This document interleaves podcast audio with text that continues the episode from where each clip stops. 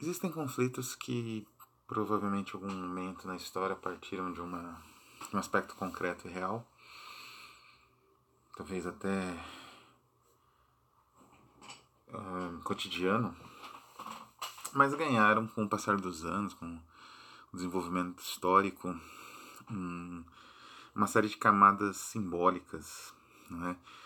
e uma projeção em níveis profundos da psique provavelmente diferente, assim, mais intrincados, né? Essas projeções são mais intrincadas. Esse com certeza é o caso do conflito entre irmãos. É curioso como é exatamente isso que nós vemos nos conflitos entre irmãos na literatura, não é? Ou na história das concepções religiosas, como é o caso, mas acho mais conhecido no Ocidente, de Caim e Abel, né? Quer dizer, aquele conflito originário, que é um conflito pela, digamos assim, aprovação divina, né? Ele se mostra, na verdade, um conflito, e aí acho que está a essência do conflito entre, irmão, entre irmãos, um conflito pela recuperação daquele espaço uterino que parece tão distante, né? E que na verdade, é a única coisa que marca a proximidade dos dois irmãos. Claro, obviamente existe um compartilhamento de elementos genéticos, da carga genética dos dois irmãos, mas isso é sempre, sempre foi no caso do ser humano o de só menos, né? Nós desenvolvemos aspectos culturais que rapidamente, e isso é muito comum, mesmo no caso de irmãos gêmeos, né? Que costumam ser por uma tradição cultural conhecida no, no, no, mundo, né? especialmente no Ocidente, ser tratados como quase iguais, né? que é um, algo meio estranho. É, a formação cultural, as opções, as descobertas levam cada um para um lado. Então, os irmãos, na verdade, o que eles acabam compartilhando, no fim das contas, foi um momento de prazer extremo uterino. Né? E o que eles disputam quando existe alguma disputa, quando não é simplesmente cada irmão vai para o seu lado e desenvolve a sua vida, quando existe uma disputa, a disputa é para a recuperação desse espaço uterino originário, né? Que parece, digamos assim, inacessível, mas que ao mesmo tempo sempre, mas sempre é uh, a recuperação desse espaço uterino parece sempre, sempre algo que vai fazer com que se recupere uma unidade perdida, um prazer perdido. E é exatamente isso que trata as duas narrativas que a gente vai ver aqui. Ambas são simétricas, como um objeto colocado entre dois espelhos. Né? Esse objeto é essa concepção do conflito entre irmãos, e os dois espelhos dão imagens diferentes, imagens que, é curioso isso, elas se refletem, né? elas têm elementos às vezes em comum, às vezes bem distantes. As abordagens são bem diferentes. São obras criadas em momentos diferentes, também históricos, antes e depois da pandemia, provavelmente, ou durante a pandemia, um e outro bem antes. E vamos falar um pouco delas aqui. Né? A primeira delas é Claro Escuro, de Oscar Nestares, lançado pela editora Draco, parte da coleção Dragão Negro, né? Seria, seria o segundo volume da Dragão Negro. E nós aqui seguindo nosso, nossa proposta, vamos fazer a, a resenha desse segundo volume. É preciso falar um pouco da edição, da editora, na verdade, do autor. A editora Draco é reconhecidamente uma das grandes editoras independentes do mercado brasileiro com uma participação expressiva em diversos gêneros diferentes, né? na literatura de gênero, e também uma expressão em quadrinhos. Né? Tem uma produção expressiva de quadrinhos. Um, e com o Dragão Negro, né, agora tenta desenvolver uma proposta relacionada a novas vertenosas nuances do terror com autores brasileiros, né, selecionados pela casa. A proposta é brilhante, não podemos nem. Já, a gente já resenhou aqui antes a, o livro de Paula Feb, né? o primeiro da, da, dessa série de livros de terror da Dragão Negro, que é a Carniça. Mas é interessante como a variação de autores leva a novas possibilidades e a recuperação, na verdade, né, como é até compreensível que os editores utilizem essa noção um pouco importada do cinema de novo terror para falar dessa série de autores, mas como o Oscar ele é um autor antenado em concepções também, digamos assim, ancestrais de narrativa e também formas de construção do terror uh, do início do século XX. Mas a forma como o Oscar faz essa, digamos assim, essa abordagem é muito própria, é muito pessoal, é, é única, não é? Então é um autor que tem essa, essa qualidade, digamos assim, né? E nessa novela, porque Clara Escura é uma novela exatamente, tecnicamente uma novela com 100 páginas, o que o Oscar faz é simplesmente, digamos assim, construir um universo uh, que seria a periferia de São Paulo, né? Uh, uma família que vive num bairro de periférico, não bem da periferia, mas um subúrbio, né? Uh, enfim, o subúrbio é a periferia, né? É fora do centro, ou pelo menos fora dos centros ricos, né? Da cidade de São Paulo. E esse, ao mesmo tempo, é uma narrativa que é local, não é? Todos os signos da cidade de São Paulo estão ali, todos os signos de um certo tipo de periferia estão ali, de um certo tipo de viver periférico, né? A escola pública, a, a os hospitais das, da rede, digamos assim, de atendimento público, sempre ineficaz, embora não é numa luta heróica ali, né, mas sempre ineficazes por falta de recursos, falta de verba. Uma família que não é exatamente assim, uh, os filhos não passam fome, né, os membros da família, mas vive ali no, fio da navalha da sobrevivência.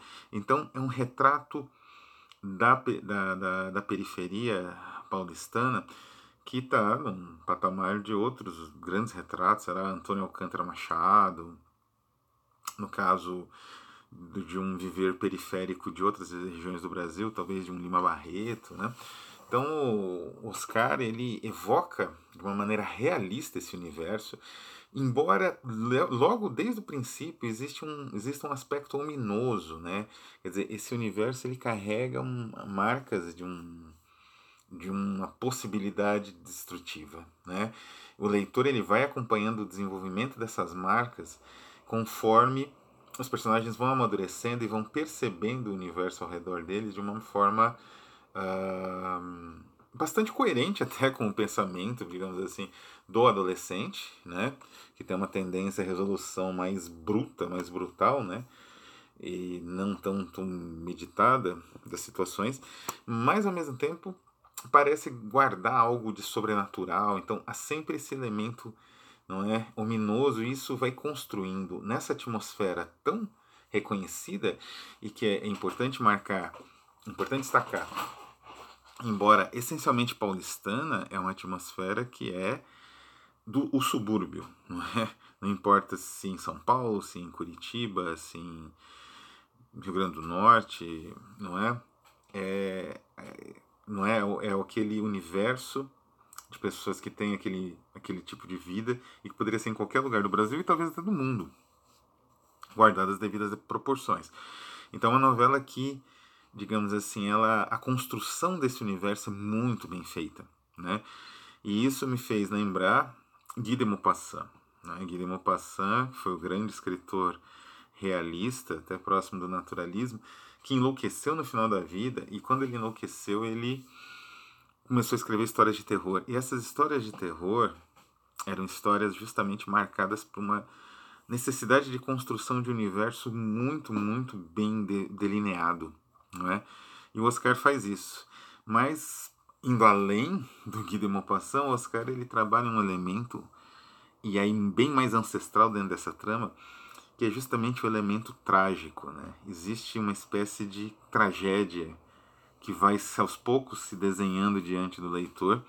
Essa tragédia ela tem regras definidas e essa definição é tão bem urdida que quando as coisas se aceleram, essa, essa aceleração não é sentida como algo forçado ou, enfim, eventualmente absurdo. Essa aceleração é sentida como natural, não é dentro daquele universo de sentimentos extremos, né, que foi definido desde o início da narrativa.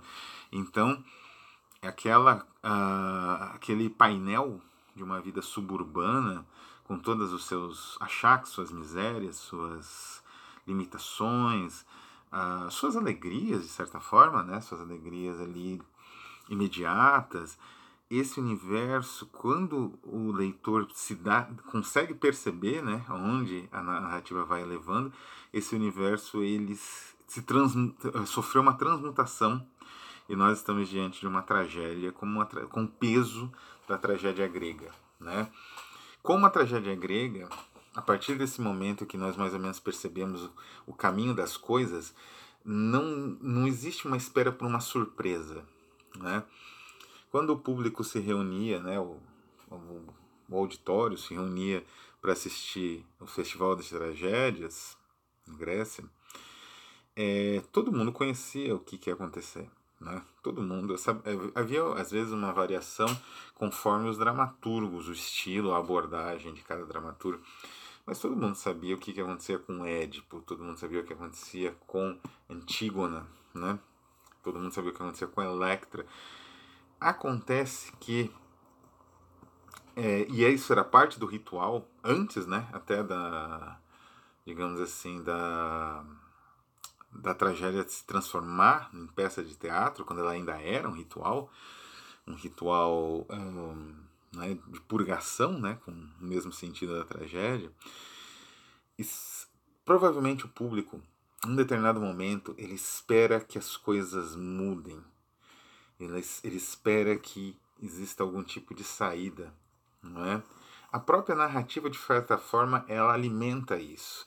Então Édipo ele consulta o Tiresias, ele, às vezes ele parece que ele está perto de uma solução que não vai passar pela destruição, pela catástrofe, a catástrofe trágica, não é? E todas as grandes tragédias da humanidade, em termos de representação, em termos de estética, isso inclui a própria crucificação de Cristo, elas uh, atravessam esse princípio, né? Quer dizer, será que existe uma possibilidade das coisas não serem como elas são? Será que existe uma saída? Não é? Mas e aí que tá e nisso o Oscar ele é, digamos assim, preciso e impiedoso.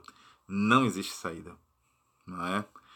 As coisas vão chegar naquele limite, as coisas vão chegar naquele momento catastrófico e nada vai poupar ninguém.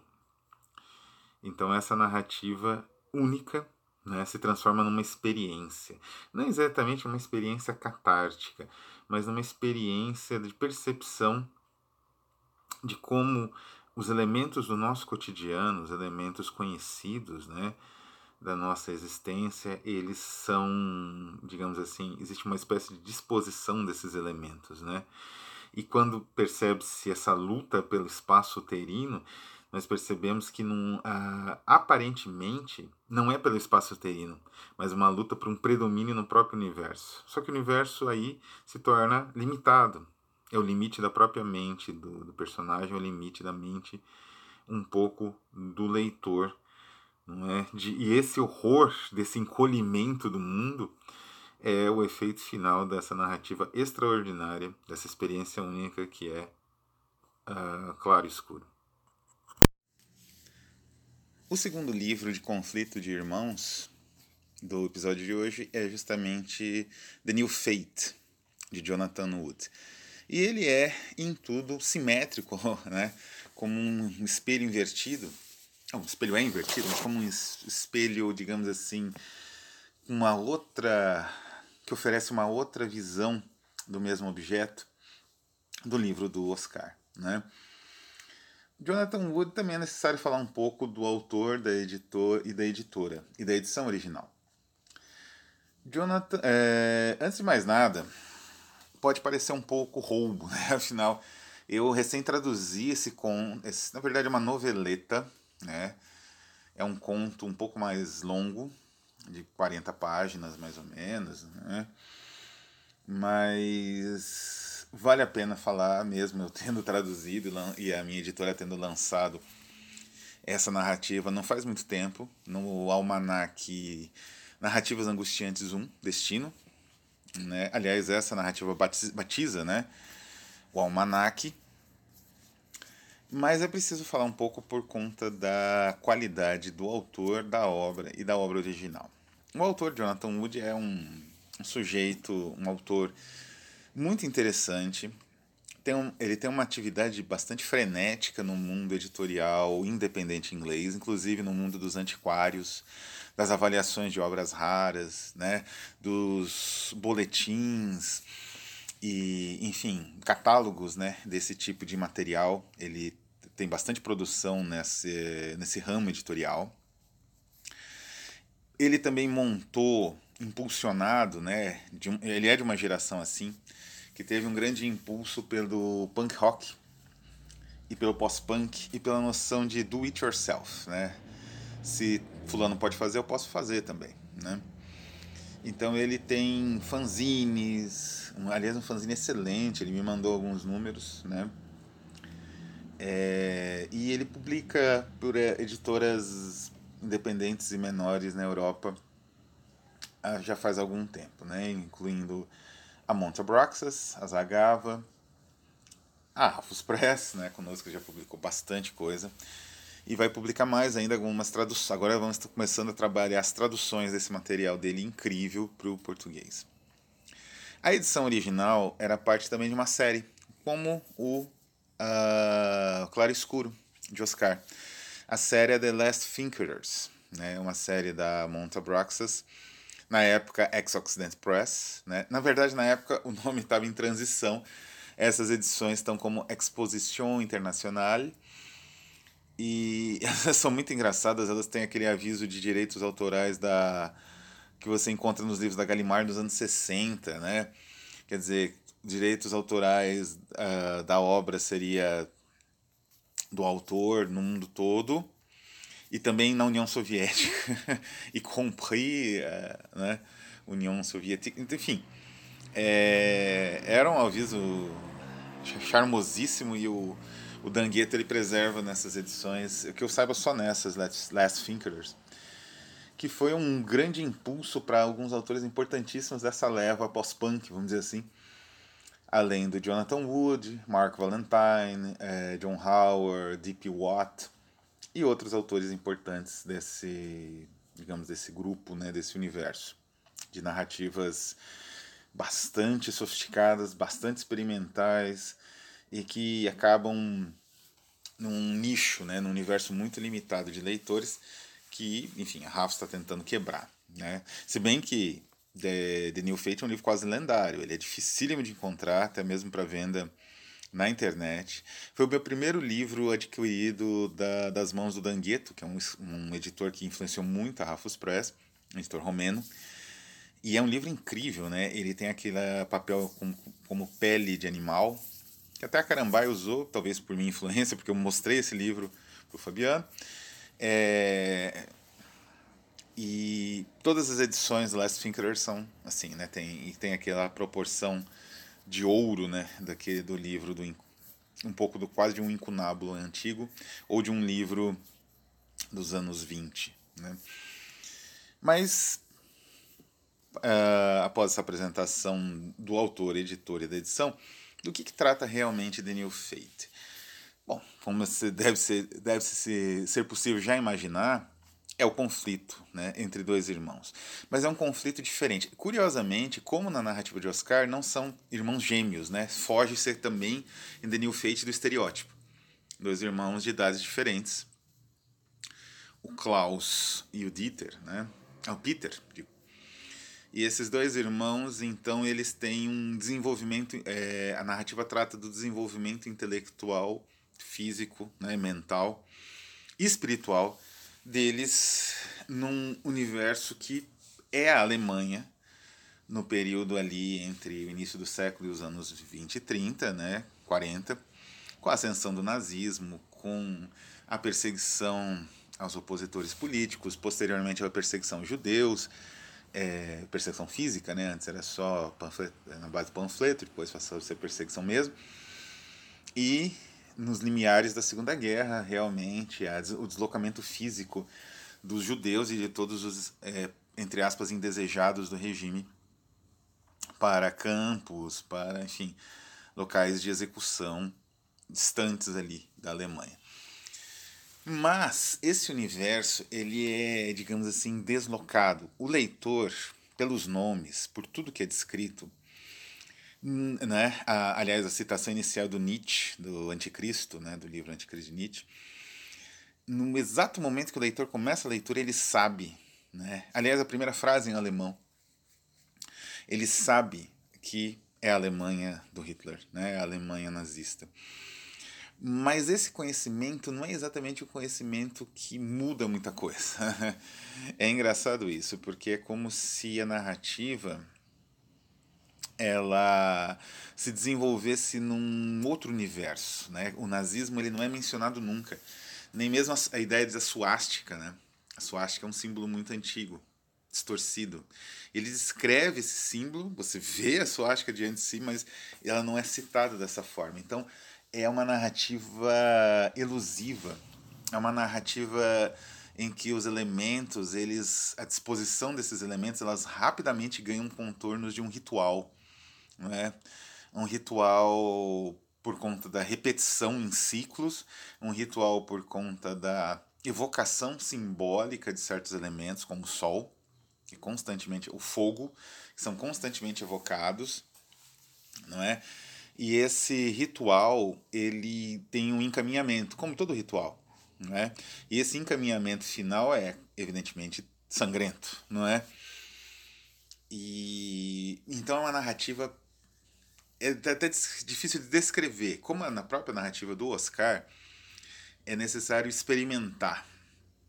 Ela tem mudanças de eixo, não é?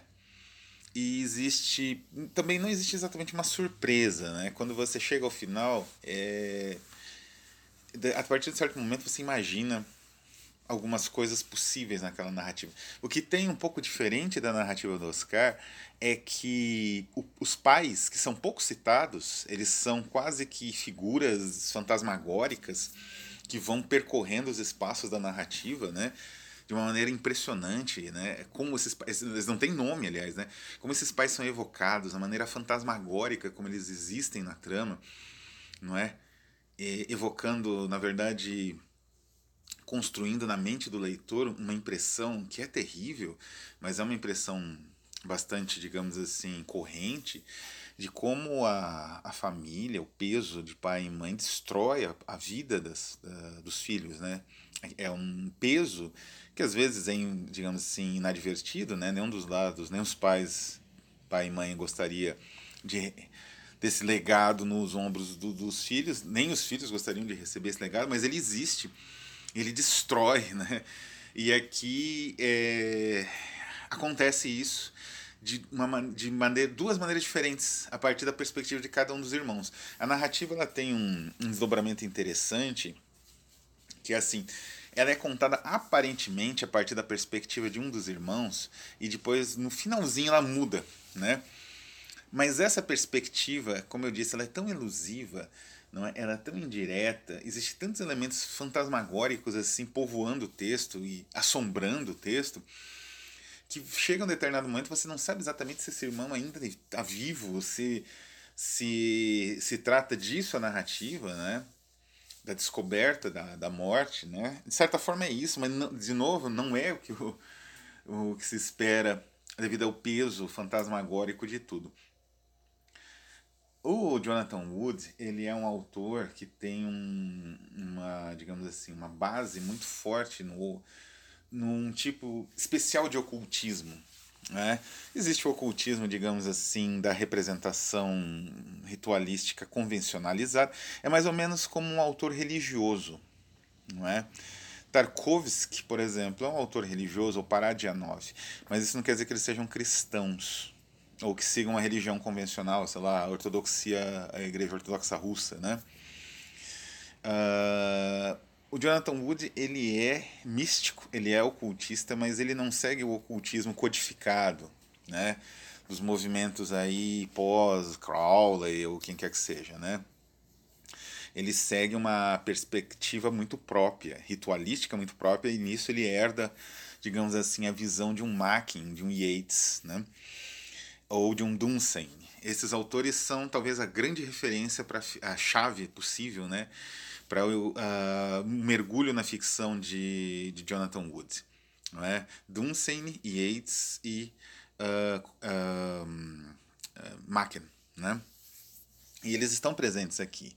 Mas, né, como o Oscar também, né, o Wood ele tem uma marca muito pessoal. Então a narrativa dele tem uma certa tendência o leitor ele precisa é, reler muitas vezes e tal, porque é necessário, não pela complexidade da linguagem em si, embora ela tenha armadilhas muito peculiares, como eu disse, essa maneira de construir um retrato da sociedade durante o nazismo, né, que é sem mencionar o nazismo, né, completamente indireta, isso é uma surpresa para o leitor, né, um, uma forma não é exatamente inovadora, mas é uma forma inteligente de evocar aquele universo sem citar aquele universo, mais ou menos o que o Chaplin faz no Grande Ditador.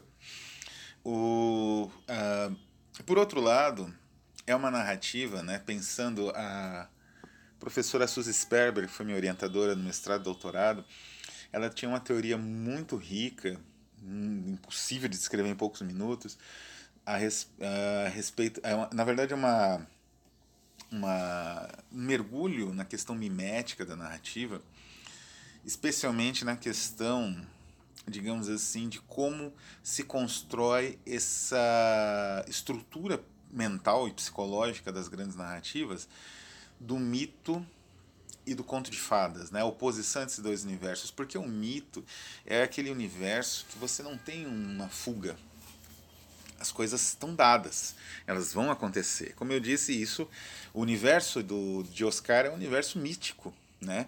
Porque existe um jogo ali, uma dinâmica que vai se desenrolando e o leitor ele acompanha essa, essa, essa, essa dinâmica na expectativa né, terrível do que vai acontecer e aquilo vai acontecer de uma maneira ou de outra, uma, como uma tragédia, né? Como é, a tragédia é a grande representação do mito. A narrativa do Jonathan Wood é o conto de fadas, né? O conto de fadas é justamente aquela esperança de escape que se concretiza.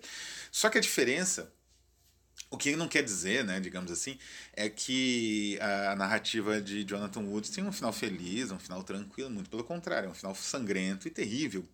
Mas o que se percebe é que existe uma espécie de reconciliação não bem entendimento, mas uma espécie de reconciliação no extremo, não é? no momento mais extremo, e esse é escape. Não é? é a percepção daquele fardo que eu falei, não é? Que os pais relegam, porque de certa forma, o conflito de irmãos também não é um conflito apenas em relação ao espaço, contradizendo o que eu disse, né? Aquele espaço uterino original, que é, na base, o conflito na trama de Oscar. É também um conflito para saber quem fica e quem deixa de ficar com o peso dessa herança dos pais, que é a história na qual, cada um de nós se insere. Né? Então, essa história que é terrível, de certa forma, ou, enfim, carrega algumas vantagens, eventualmente, ou não, ela vai ser alvo também de uma disputa. E é essa disputa a essência do The New Fate. E é o desenlace dessa disputa o que torna essa narrativa quase uma espécie tenebrosa de conto de fadas. Resta dizer algumas palavrinhas finais a respeito do conto A Pira Noturna, que fecha o volume Claro Escuro de Oscar. Né? Uh, a Pira Noturna é um conto muito bem urdido, com um forte elemento catártico. É interessante porque Claro Escuro, embora tenha, como eu disse, um peso muito forte do mito, não é uma tragédia. Né? uh, ou pelo menos uma tragédia no sentido grego, né? Ela não tem ou não tenta esse tipo de resgate, né? Não existe um elemento catártico. Nesse ponto, a narrativa ela opta realmente pela, digamos assim, por deixar o leitor a visão atroz né, das consequências dos atos dos personagens, a ubris dos personagens, sem que isso tenha, digamos assim, um valor terapêutico, por assim dizer, pelo menos não superficialmente, ou enfim. Mas a pira noturna possui um curioso valor terapêutico, sim. Né? Embora seja interessante perceber que, não sei, talvez Oscar ele esteja. Isso já era algo perceptível nas narrativas dele anteriores, tanto em contos quanto em no, no excepcional romance A Billy Negra. Talvez Oscar ele já ele esteja não é num caminho interessante de trabalho com elementos mitológicos, mesmo que indiretamente, né? Então, existe uma espécie de visão desses cavaleiros, quase que desses argonautas, né? contemporâneos da, de uma espécie de descida aos infernos aqui.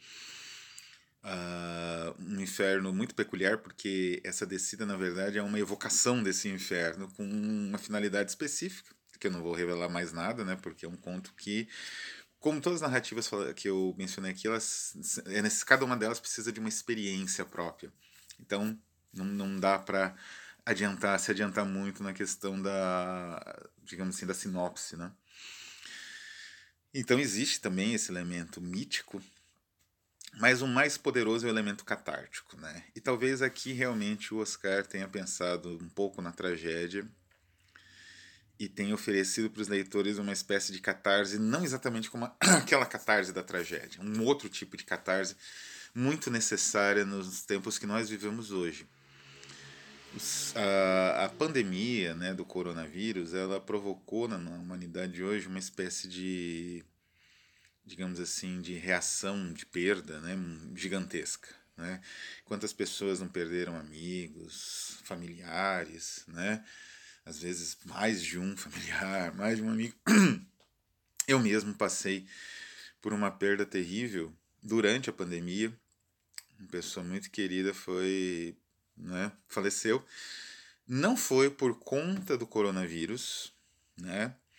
Mas o falecimento numa época em que não existia nem vacinas, nem perspectiva ainda disso, é tornava todos os expedientes de despedida, de luto, mesmo de uma pessoa que é, teve um outro problema de saúde que acabou levando a, ao óbito, que é, impediu o, o, correto fechamento, digamos assim, né? aquele período de luto. Não foi possível isso, no meu caso, e de tantos outros brasileiros. Né? Então, eu acho que, nesse sentido, o conto do, do Oscar, ele oferece esse tipo de catarse. Uma catarse em que você, pelo menos imaginariamente, acerta as contas com esse universo medonho, né, que nós vivemos hoje e que infelizmente é culpa também de cada um de nós, né, mas especialmente é culpa de algumas pessoas, sim.